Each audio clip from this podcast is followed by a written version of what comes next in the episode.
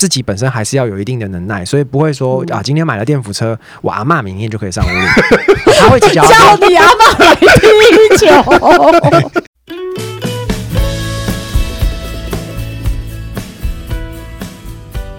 大家好，欢迎来到巷口车的 Podcast 频道，我是 Nico。Hello，各位听众朋友们，大家好，我是光头哥哥。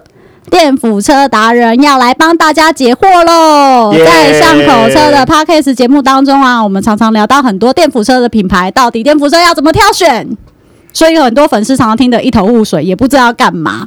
然后毕竟我跟光头啊，我们两个人常常就是只会只会胡乱而已，碎嘴讲太久了，一点系统都没有。对对对，然后根本讲不上说我们有在传递什么知识，只是把平常的那种就是抱怨 讲一讲，或奖金要怎么发。对，所以我们终于找到了两个电辅车的达人，来到了我们巷口车的节目，希望透过他们对于巷辅呃就是那个巷口车的热爱，什么 电辅车的热爱啦，跟肯定。然后从最基础的知识来跟我们大家做分享。嗯，那我们首先介绍第一位是呃 Jerry。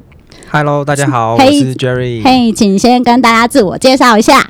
嘿，大家好，我主要是因为我从小就喜欢骑脚踏车，然后后来退伍之后，呃，我出国去 Working Holiday 回来，嗯哼，那因为很爱脚踏车，我没有办法忘记脚踏车的那个美好，嗯、所以我就加入了捷安特。然后后来，呃，四年多前我就加入了 BestV。嗯哼，对，哇，所以捷安特真的是我们这个业界的，呃，培人才培育中心哎，鸡排鸡排鸡排，大家都喜欢吃鸡排，跟我们的那个开头一样哦，对耶，很会聊天，等一下少 Q 你一点。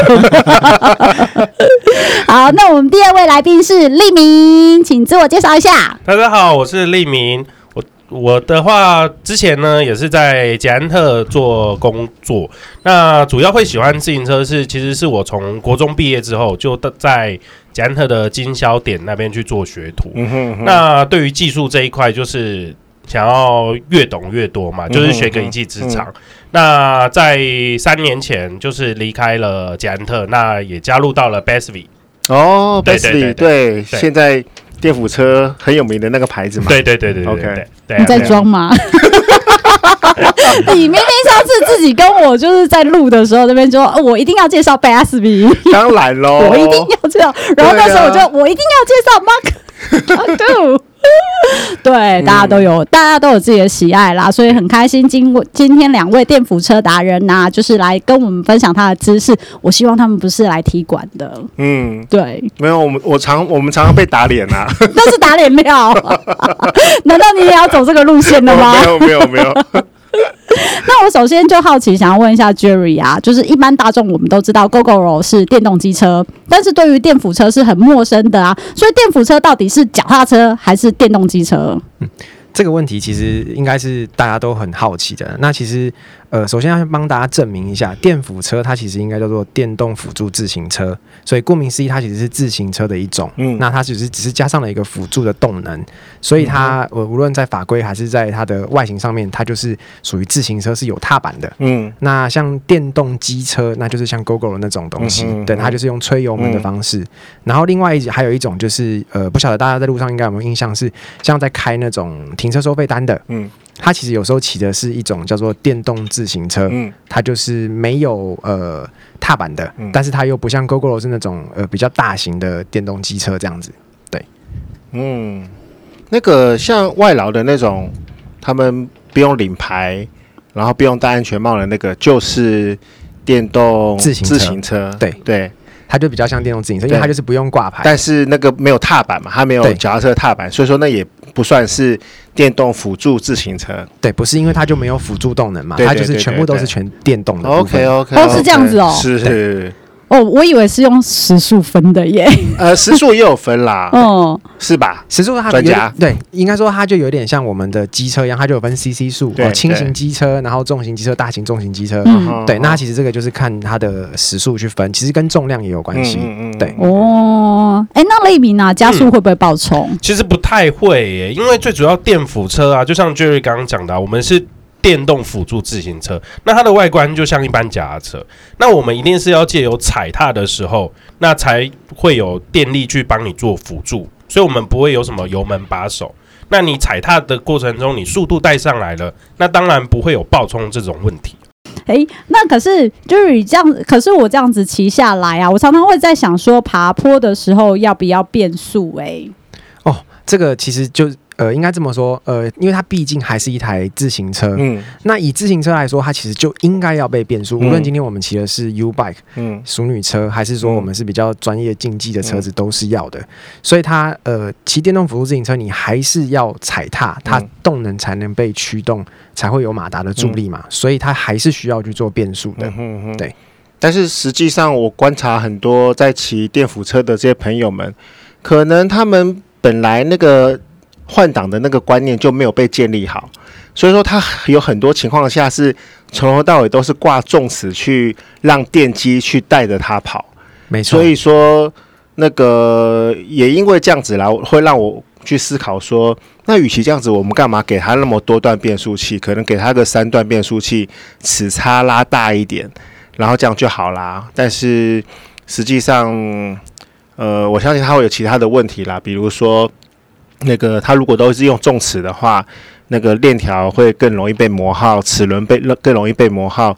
我相信那部分对电机也不是好的事情嘛。当然，对不对？对，所以说还是要回归到一个自行车它该有的换挡的那个观念。没错，你的起步是要用轻档，没错，然后速度拉起来了以后，再慢慢的去把它调重，没错，然后让电机去带着你去跑。对，因为其实这样子的使用方式对，对无论是对车子，包含对自己的身体、对膝盖也是比较好的。对对对对，对，所以它还是需要去做变速，嗯、这个也是需要在教育大家的。是是是，对啊，要传达给大家一个比较正确的骑乘方式。嗯，嗯，因为刚刚有讲到电机啊，所以我相信很多消费者就会想知道说，哎、啊，有电机的东西了，下大雨的时候我能骑电扶车吗？其实下雨的时候，哦，它还是可以去做骑乘的，因为像市面上只要是合格的电辅车啊，基本上都会有做一些防水的保护，不会说因为下雨的时候在骑乘而被电到。但是下雨天在骑乘的时候，其实还是要跟呃使用者讲说，诶，我们警示的东西就是安全设备一定还是要有，那也要依照你的路况以及你的雨量能不能去骑乘，不然如果雨下的再再大，你自己行车就不。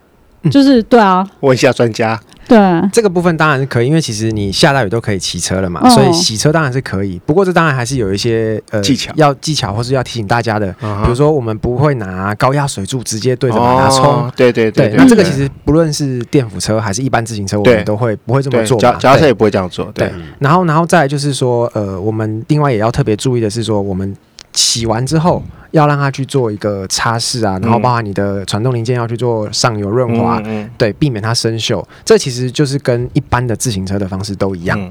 哎、嗯，讲到这个，我们的传统自行车就是要在链条上上油嘛，那电辅车链条当然也是要上油。对，之外，那电机的那个部分还有什么需要特别注意？上游的吗？基本上这个东西就是我都会跟呃我们平常的客人或是跟朋友聊，我们家的电视跟冰箱你应该不太会需要保养。对对，因为这种东西它是不用保养的。哦，对，所以它基本上因为它会让它可以做到这样子的防水性，其实它外露在外面的零件很少，是不对，是不需要做保养的。OK OK，对，但是当然你可能偶尔会遇到的是可能它的那个比如说马达盖的螺丝。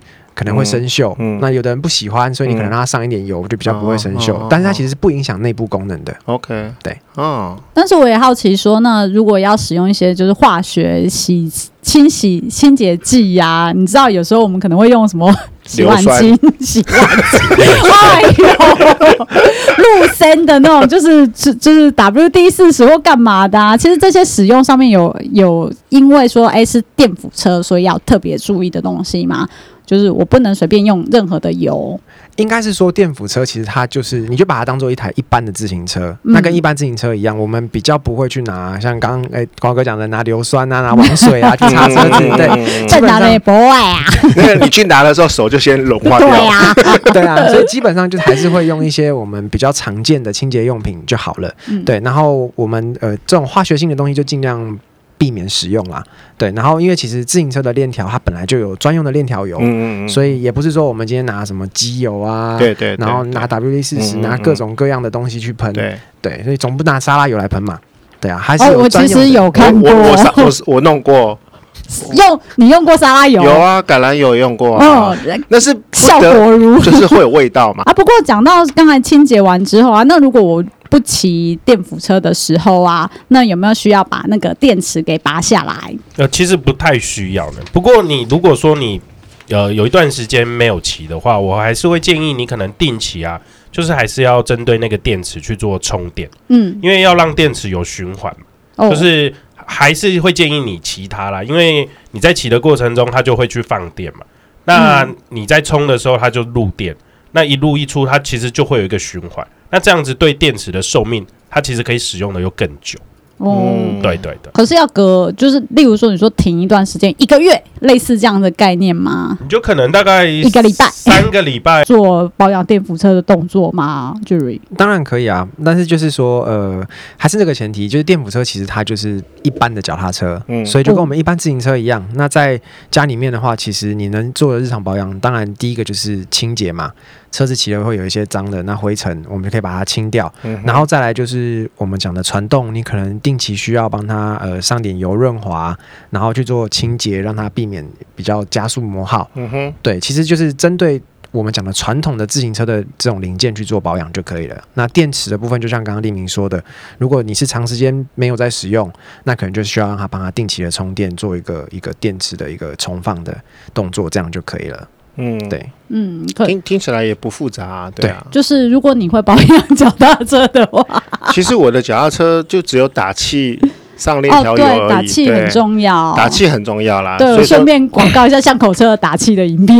哦，对对对对对。不过就是讲到说，虽然可以做这样一般的保养，可是因为我我我有开那种就是电动汽车嘛，电动汽车它是可能一个时间我就要换电池或换什么东西，因、为、比较偏电机的啦。嗯嗯嗯、然后如果是这样子的想法的话，那电辅车真的要保养的话，一年可能要花多少钱？我要不要花额外的钱去做这种？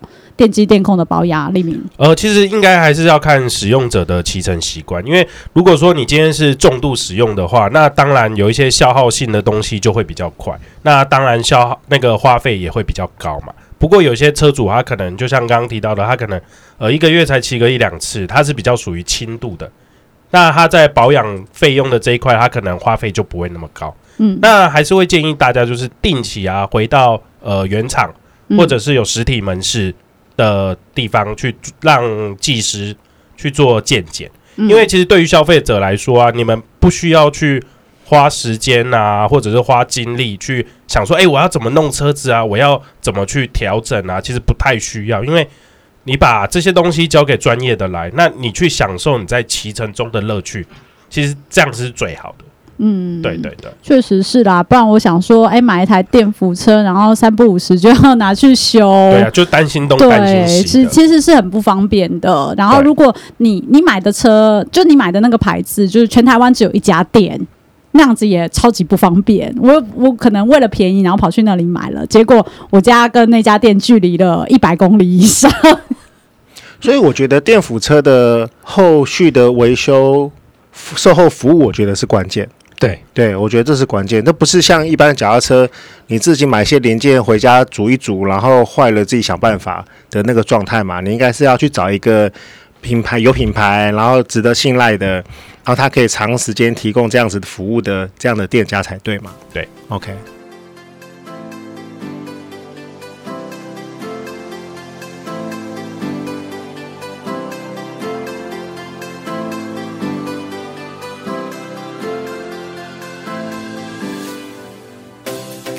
巷口车小道消息：如何让自己的五倍券放大再放大？买一台 Bestby 回家吧！现在搭配百货周年庆，可以享受超多优惠哟！欢迎到访 Bestby 全省百货专柜，现场试乘体验。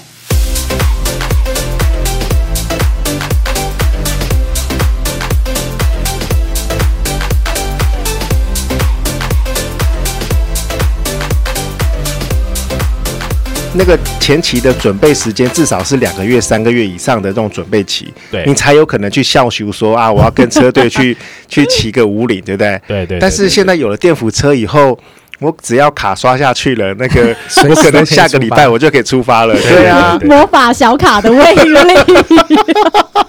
就是对，因为光头就讲到一个重点啊，就是如果你打开 Google 搜寻啊，搜寻电辅车三个字的时候，它就不是会自自动帮你找到一些关键字来吗？然后没想到就是热搜前几名就是电辅车五岭。电扶车环岛，嗯，电扶车就是去离岛，嗯、电扶车去海边，嗯、对啊，我就觉得哦，原来上五岭是一件这么重要的事情哦，对，哎、欸，但是这个我就回应跟 Jerry 刚讲的那个东西，就是。我们并不认为你需要一天到晚骑那个电扶车去爬五岭啦，因为毕竟这个你一辈子可能做过一次就好了，你不可能每个礼拜或每个月都去做这种事情嘛。那还是回归到我们巷口车的初衷，就是你是骑这个车陪着家人在河滨道享受一个下午的悠闲，应该是一个这样子是一个比较常态而且比较正常的单车的生活。对，虽然。这些品牌，这些大品牌，他们做这些电扶车，他们具有很高超的那个爬坡能力，但是那个我我还是觉得啦，这个正常的使用还是它的它的核心才对。你不你不应该去期待说我这个车能够上五岭啊，这个车可以去去跑环岛这种东西。对啊，所以两位电辅车达人遇到这个情况，就是你的朋友询问你说：“哎，那我骑这个脚踏车，我是不是电辅车，我就能够明天就上五岭了？”你们会怎么看这个事情呢？呃，如果是电辅车要上五岭的话，其实还当然是可以的，因为但是它还是回到我们一开始一直在提到的是说，电辅车它还是辅助自行车，所以你人。自己本身还是要有一定的能耐，所以不会说啊，今天买了电辅车，我阿妈明天就可以上武岭。他会教你阿妈来踢球。但是说他还是需要透过一个一些事前的准备。那只是说，就像刚刚光头哥有提到的说，诶、欸，可能我们过往在用一般自行车的时候，你可能要一个比较长的准备时间，准备你的体能等等的。那电辅车有了这个电辅车的东西之后，你可以比较轻松的上去。对，那其实我在刚进公司的时候，我们也做过一个测试，其实就是。呃，我们就找了平常比较没有在骑车的伙伴，那他其实就是很轻松的一起上去。那我我自己的 Facebook 之前就有一张照片，是我用了一段时间的大头贴，其实就是我在骑的时候，我是一个真的是面带微笑，因为我是被拍到的，我自己是不知道的。对，那就是一个哦，好轻松。然后我那天天气又非常好，嗯、天空很蓝，然后是在已经靠近呃渊峰，就比较高一点点的，嗯、所以整个 view 是非常好的。那那张照片其实我自己就很喜欢。其实那个就是我比较想要的生活，就是我今天就是来旅游，是来轻松的，跟我以前来比赛来厮杀的哇，那就完全不一样的感觉。嗯，对。做这样子运动的时候，他也会想要参与进来。问题是那个落差，体能的落差实在是差太多了。后来那个他。他帮他老婆准备了台电扶车了以后，他们从此就可以同时去做这样的事情。所以说，先生还是去骑一般的呃性能比较高高档的公路车，但是太太在有电扶车的。情况下的时候，他们就可以一起去太平山呐、啊嗯，就可以爱香水的对对，一起去阳明山呐、啊，这样的事情。所以他是南部某一县市的自由车手。哇哦，那以前以前以前，那以前在骑的过程中，他永远都是就是 A 到 B。那你当然是要训练嘛，那所以一定是短时间就赶快把这个训练去做完成。嗯、那刚好他也是跟我在一起之后，那我的工作。呃，是就是在卖电辅车嘛，那也因为这个原因，然后我们接触了电辅车之后，他其实反而对电辅车也不会很排斥，嗯嗯嗯，因为他会觉得说，哎，我有了电辅车啊，我在骑的过程中，其实我可以慢慢的去欣赏，哎，风景，我可以去欣赏台湾的美，应该不是慢慢，应该是骑更快吧？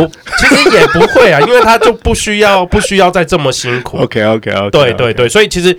他接受电辅车，就是另一半接受电辅车，其实呃蛮不错的。嗯嗯嗯，对对对对对，嗯对呀、啊。我很好奇，刚才因为讲到那个 女朋友的事情啊，呃、然后两位啊，就是哎、欸，你们这样子接触了这么多，就是形形色色的消费者啊，你的朋友的的时候啊，两位最有印象跟这个电辅车有关的一段记忆会是什么啊？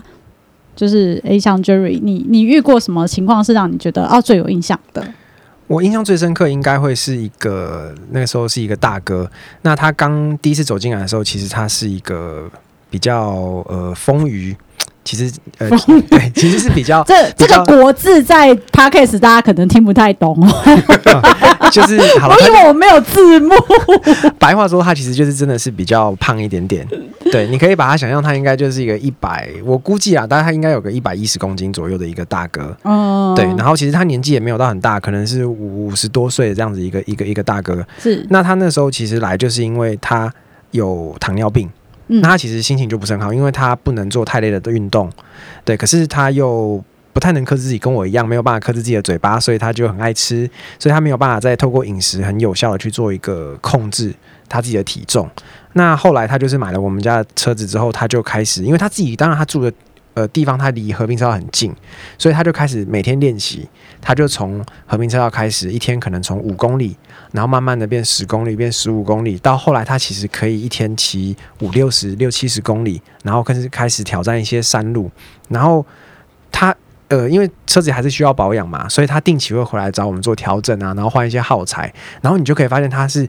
很明显的在做销售，然后他就变精壮了起来了。嗯、就是我从来没有想过精壮可以用在这个大哥身上，嗯、因为他来的时候就是一个 对一百个多公斤的一个大哥嘛。哦、那其实这件事情在我心目中就留下一个很深刻印象是，嗯、呃，我觉得我跟他后来变得是比较像朋友了。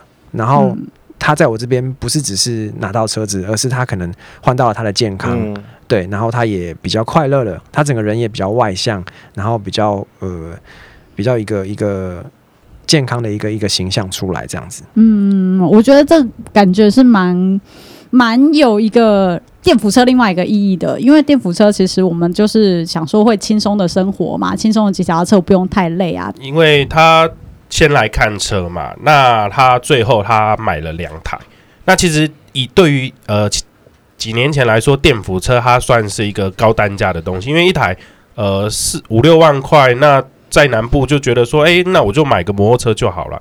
可是那个大哥他却一次买了两台，你等于花了十几万。他有要买给老婆，对，他就是买给老婆。那我就说，哎、欸，大哥，你你怎么会想要一次买到两台电辅车，嗯、而不会说，哎、欸，去买摩托车？可是他就给我一个还蛮令我就是印象，他跟我讲说，其实只要为了环境好，嗯、因为电辅车它不会有什么排气的问题呀、啊，嗯，那也不会有污染的问题。他说：“只要为了环境好，我觉得花这个钱是很值得的。”所以这句话真的，你当下你听到，你会觉得说：“哇，原来我卖他这个车是对他，是对整个呃环境这么有意义的事情。”嗯，那我觉得我是做一个正确的事情。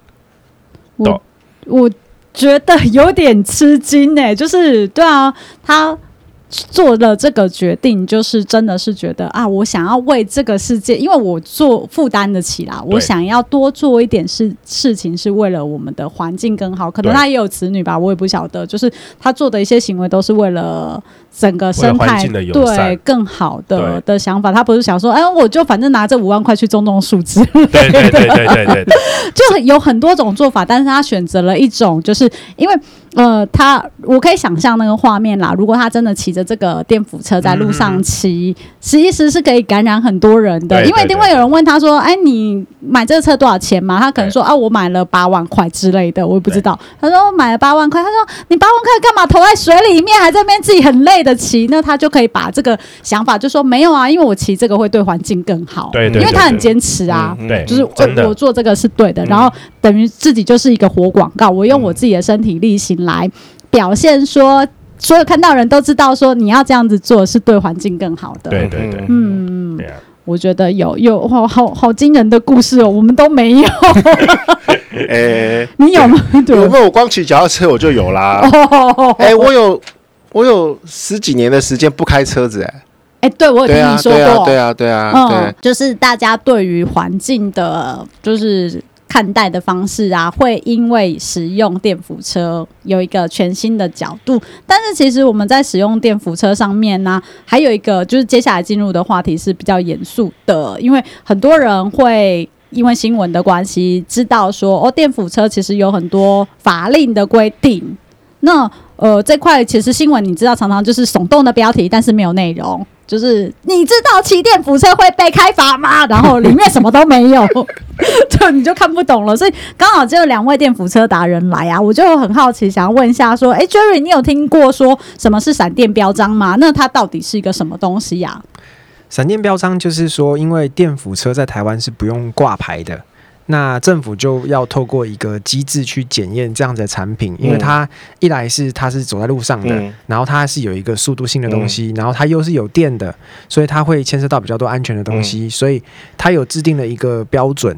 那如果你符你的产品能够通过这样子的标准之后，政府会核发一张呃，它是银色底，有点闪亮，有点像我们小时候那种闪亮贴纸，镭射贴纸那样。哎，对，镭射贴纸，然后中间是一个黄色的闪电。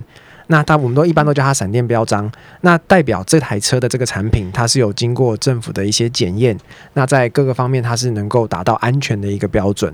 对，所以这个也是非常重要的一个机制，嗯嗯，才可以避免我们买到像会出社会新闻的一些可能是火烧车啊、火烧车啊、起火啊，然后甚至有一些爆炸、爆等等，就很多就各式各样的社会新闻了。嗯，对，这是一个蛮重要的一个一个标签。嗯，那可是我怎么知道说我买到的车上面是有这个闪电标章啊？呃，其实你可以就是当下的时候交车的时候，你可以问店员或者老板说：“哎，那老板，我电辅车闪电标章在哪里？”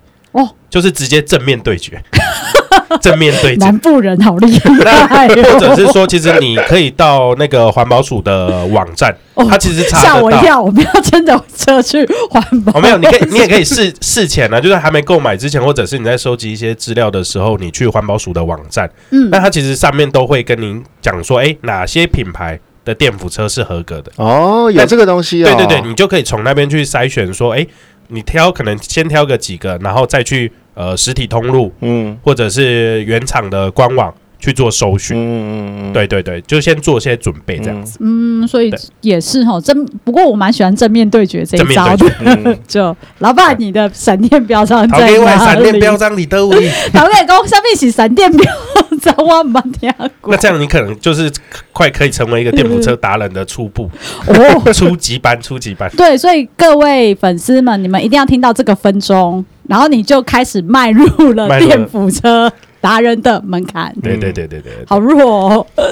但是所有的那个就是有闪电标章的电辅车，就是跟机车一样的意思吗？就是你知道，因为就是刚才有讲到说，我们的机车是有牌嘛，然后电辅车没有牌，所以我有闪电标章，就跟有牌的机车是一样的意思吗？应该是说，你有闪电标章的电辅车。它还是一台自行车，所以它就是可以享有，比如说像我们自行车道、和平自行车道，然后呃，或是说像我们在台北市有一些是呃人行人人车共用的一些呃道路道路，嗯、对，那那电辅车它有一个就是速限吗？有啊有啊，嗯，电辅车有。电辅车的话，它其实在台湾的法定规定是把时速是二十五公里。嗯，对。那它在二十五公里之后呢，它就必须要透过它的电子的系统去限住它的马达的出力。嗯，那接下来就是要靠你人力的部分再往上踩。嗯，对，这也是为了一个安全的一个机制在。所以假设我今天骑了一台车上阳明山，我下山的那个过程中，假设我时速已经四十公里了，我继续用我的脚在踩。那个电机是不会给不会给出助力的，对不对？不会，OK，对，它就是只能靠你人肉的方式再去踩，或者说像你这样子下山的方式去做加速。啊哈，好，好，OK，OK，嗯嗯，所以这样骑车就听起来，这样骑电辅车的规定是比较像跟脚踏车一样，还是比较像跟摩托车一样？呃，其实这个的话，最主要它应该还是会像脚踏车啦，因为呃，电辅车它顾名思义，它就是电动辅助自行车嘛，它是以人力为主。然后电力为辅，那它同样跟电动自行车哦，就是那种没有脚踏板，它跟电动自行车都是归属于慢车类的。我们都知道说骑机车是，反正很多人拿来载小孩嘛。那现在也常常看到有一些品牌，它会主打说，哎，你电扶车可以载小孩，那载小朋友是合法的吗？那我一次可以载几个？如果我们家有三个，如果你们家有三个，其实你只能载一个，因为其实根据。道路交通安全规则啊，它其实里面有一条，它是写电动辅助自行车依规定只能载负一个儿童，嗯、那就是看你是想要在前面，或者是想要在后面。载了小孩之后，那你你因为有载小孩嘛，我们都会考虑到小孩的安全性啊，嗯、那还有自己的安全性，所以骑电辅车是要跟骑摩托车一样要戴安全帽吗？那小孩子要戴安全帽吗？这是有规定的吗？当然有。那这个东西它其实就跟骑机车一样，它是已经有被。呃法令通过是有罚则的，所以大家记得，无论你是骑什么车子，就算是骑一般的自行车，也应该要戴安全帽。那小孩子也要戴，而且安全帽其实跟车子一样，它也都是有一个商标在。它是有一个产品的检验的一个合格的商标的时候，其实代表这个东西才是比较有保护力的，嗯、这个也是很重要的东西，嗯、所以也是要请大家记得。嗯，嗯那可是你知道，虽然我们已经都做好了安全的措施了，但是你你也蛮保会遇到一些就是骑压长啊，就是突然出现的一些人。如果真的我们骑着电辅车发生意外的话，我应该怎么处理啊？我要叫交警来处理吗？呃，其实不管发生任何的交通意外啊，第一件事情还是要先报警。那如果说现场又有人伤亡的话，也要顺便告知警察，因为让他可以派救护车前来做协助。那因为你有了你有了报警这个动作，其实，在后续双方去做协调处理的时候，其实警察就会呃有一个依据在，会帮大家去处理这样的事情。对，所以还是遇到事情当下先报警。嗯，对。所以，所以其实不管你是。骑什么交通工具啦？就是你有出现意外的时候啊，对，就是第一优先，第一优先就是先报警，先报警，就不要想说哎、欸、要自己处理啊，或者是哎、欸、如果对方恐吓你说哎、欸、你是骑脚踏车你不合法，其实你不用怕他，对，对不对？都不用怕，嗯，就是先报警，嗯，因为其实真的很常遇到说哎、欸、开车的人会觉得自己比较 比较。比较厉害吧，对，比较厉害啦。然后，所以他可能就会说：“哎、欸，你这个骑脚踏车，你不是骑在脚踏车道路上啊，所以你违法。你最好自己拍拍屁股走，不然我就告你。”其实会，你可能会遇到这些问题耶。嗯、所以我们也是呃，感谢就是那个达人们分享啊，说：“哎、欸，呃，我们就算遇到这些状况，你先不要害怕。”对，你要跟他就是，哎，我们就叫警察嘛。嗯嗯嗯、对，现在这么容易了，所以要要叫警察。所以其实法规都是保护我们的一些基本的生活的安全跟着想啊。所以说，哎，两位达人们，你们还有一些什么想法跟建议？说，哎，你在购买的时候，除了刚才讲到什么标章啊，然后法规的什么安全帽的规定之外啊，还有什么需希望这些呃，就是朋友们要注意的购买注意事项呢？其实你在挑产品的时候，你可以先选择品牌比较大一点的。嗯，那再加上我会建议你可以选择有实体通路的，因为实体通路代表你是可以找得到人。嗯，那因为其实电辅车这一块呢，大家比较常在意的就是电控类的问题。嗯，那你在网络买，虽然网络价格比较优惠，嗯，可是你要想到你售后服务这一块没有人去协助你的时候，那你反而呃，你花的钱可能会又会更大。你不要贪了那个小钱，然后花了更多的钱。嗯，所以其实，在选择上就讲到品牌要大，然后要有实体通路，对，这两点我觉得是很重要的。对啊，所以我刚才就是脑袋有个画面啊，就算是在实体通路啊，有些实体通路它可能卖的还是没有品牌的车。有啊有啊，那个中南部我们 我们华东地区很多那个杂牌的电 电动电动车啊，有啊。所以我觉得刚才那个立明讲的很重要，就是说，即使就是这两个要素，其实是真的蛮同时必备啦。不是说哦，我找到实体通路了，反正他推荐我的，我就可以买，也不是哦。或者是哎，你觉得它是一个大品牌了，你就去买，但是你可能买到的是来路不明的。嗯。对，所以最好是具备同时两个要件，这个这个真的是一个重点，嗯、要提醒就是朋友们要注意的事情了。嗯、那 Jerry 呢？嗯，我这边的话，除了刚刚提的两点以外，我觉得还有一个很重要是，记得在选购之前看能不能先试乘过。就像我们今天要买汽车一样，你可能会先去试驾，因为其实你可能从规格啊，你可能从外形上面是看不出它给你的体验，就跟我们刚刚一开始节目说的，会不会爆冲？对，那这个是不是符合你需要的、嗯、你期待的？对，这个可能也是一个蛮重要的一点，可以先去试乘体验之后再去购买。因为一般的自行车我们比较少去先做试乘的动作。对，那电辅车的部分的话，我会建议先做试乘。嗯，我觉得试乘很重要，因为呃，电辅车它会有一些操控啦，就是我我会常常搞不明白它到底应该怎么按。其实大家不一样，就跟那个手机刚出来的时候，每一家的可能解锁方法不一样啊，什么有些按钮都完全不一样，嗯、就是有点百家争鸣的时候啦。所以我去试骑每一台电扶车的时候，哎，有的人什么有零段到一零段到五段，也有人是从一段开始，也有人是只有什么一二三，或者是有的人是写写那个什么 economic 或者是 normal 这样子的很多差别。所以去实体店面是可以试乘的话，你还可以学到到底是怎么样一回事。嗯哼，嗯。哎、欸，我这边忽然想到，我觉得像 Bestby 这样的一家公司，而且现在电辅车其实市场是算比较新兴的市场嘛。嗯。那我相信一定有很多消费者他对电辅车是有好奇，但是他没有实际的使用的经验。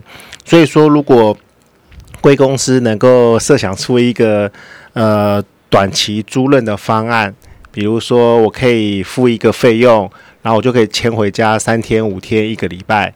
那实际的带着这个脚踏车上电梯，然后放到我家停车场，然后中间要经过充电，然后在我想要的那个呃环境里面去使用个几天，然后再把车子归还给回去。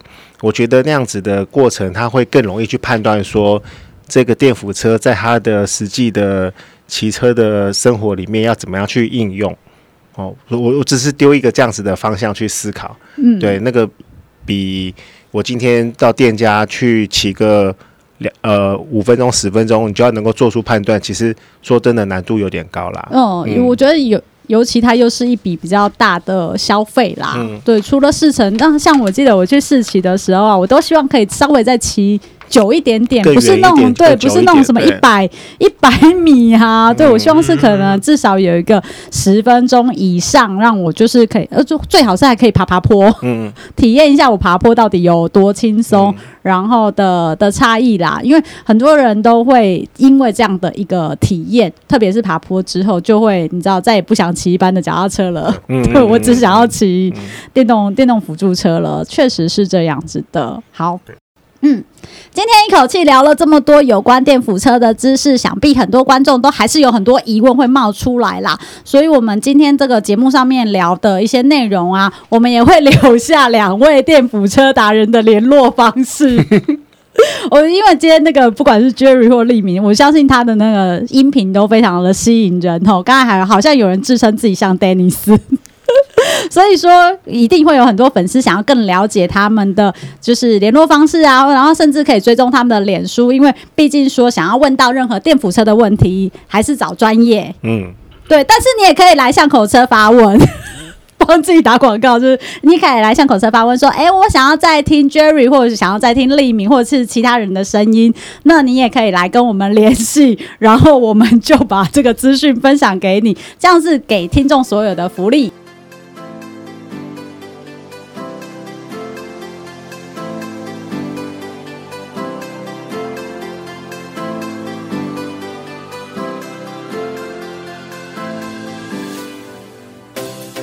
巷口车小道消息：如何让自己的五倍券放大再放大？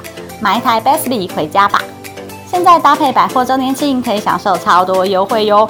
欢迎到访 Bestly 全省百货专柜现场试乘体验。